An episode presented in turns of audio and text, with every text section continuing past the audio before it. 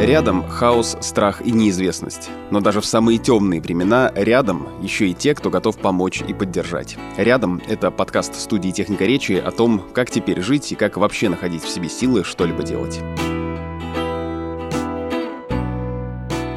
Всем привет, меня зовут Лиза Смирнова, я текстильный художник, рисую, вышиваю,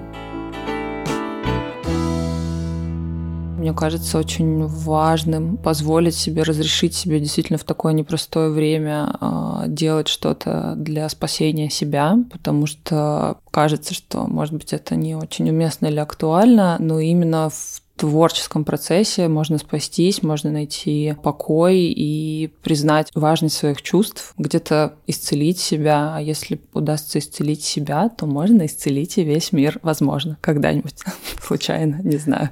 Есть надежда. Творчество дает надежду. Состояние последних месяцев такое все очень э, сюрреалистичное, и сейчас скорее я чувствую себя достаточно стабильно, более спокойно, чем условно в конце февраля, когда случились известные события, сейчас удалось как-то стабилизироваться и начать жить в каком-то привычном относительно ритме, принять какую-то форму новую, возможно, но на это потребовалось много времени, собственно, это месяца полтора перейти из состояния «я в страке, в шоке, паникую» в какое-то творческое, созидательное было очень сложно, но из-за того, что у меня оставались э, рабочие обязанности, есть вещи, которые мне просто нужно было делать, я немножко себя заставляла, и меня это спасло в какой-то самый острый период. То есть речь не шла о каких-то новых творческих проектах, не уверена, что я могла бы из состояния такого острого кризиса и шока выдумать что-то талантливое, но из-за того, что что я доделывала старое, мне это помогло стабилизироваться. И дальше я просто уже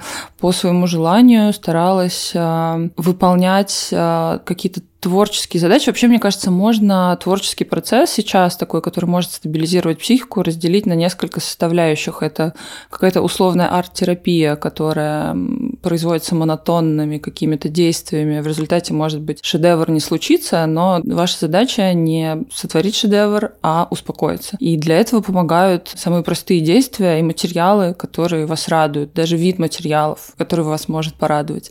Я, например, э, вспомнила, что я очень любила в школе плести из бисера. Мне все равно, что будет получаться. Я смотрю на бисер, на эти упаковочки, я выбираю их там на озоне, и мне уже очень приятно и хорошо. Мне приходит эта коробка, я вижу бусины, я их распаковываю, и в процессе там нанизывания э, утешаюсь. И монотонно, особенно думать не надо, фантазировать не надо, просто вот этот вот успокоительный монотонный процесс. В итоге получилось красиво, я сделала штук 10 вот таких вот а, политические бусики, я их называю. Цвет а, медочка и а, ломтик июльского неба, назовем так это цветовое сочетание.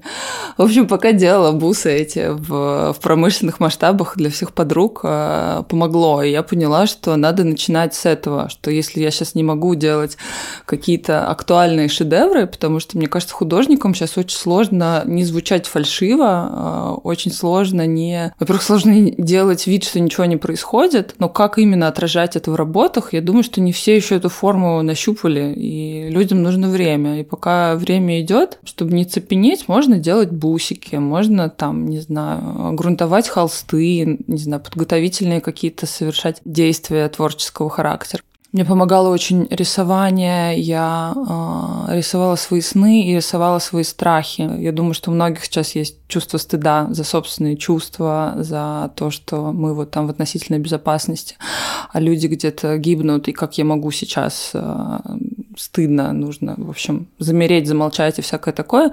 И вот в процессе рисования а, я позволяла этим чувствам обнажаться, плакала много. То есть я как бы эту рану, может быть, и расковыривала, но потом а, она как-то заживала лучше. То есть вот и боль, и страх оставались на бумаге, и они оставались там принятыми, признанными, как там после разговора с хорошим психотерапевтом, когда он обязательно учтет все твои переживания и даст какую-то обратную связь.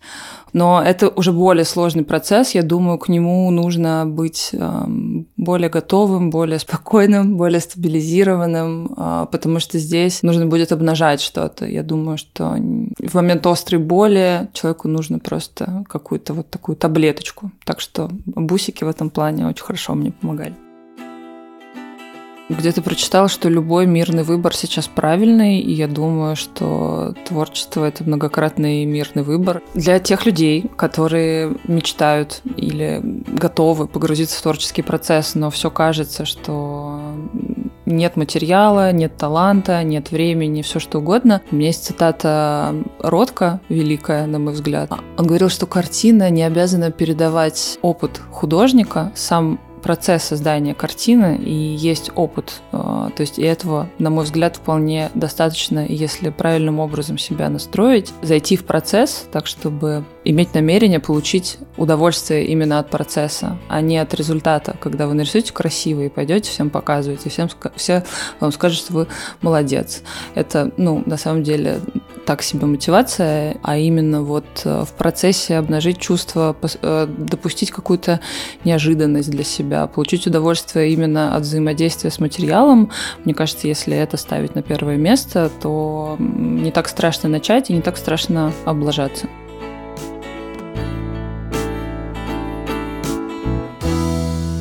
Нам всем сегодня нужна поддержка. Этим подкастом мы хотим поддержать вас. А нас в этом эпизоде поддерживает компания Ростелеком Solar, которая защищает бизнес и госсектор от киберугроз.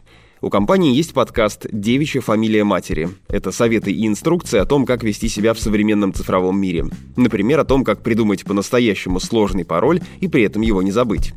Если раньше говорили, что хранить пароль на бумажке это прям очень плохо, то сейчас это, наверное, единственное место, куда точно не доберется хакер. Зачем вообще вот этот вот геморрой с паролями? У него действительно на один сервис был. Знаешь ли ты знак вопроса? Второй пароль вдоль ночных дорог. Третий пароль шла босиком. Четвертый не жалея ног. Слушайте подкаст «Девичья фамилия матери» на ваших любимых аудиоплатформах. Все ссылки в описании этого эпизода.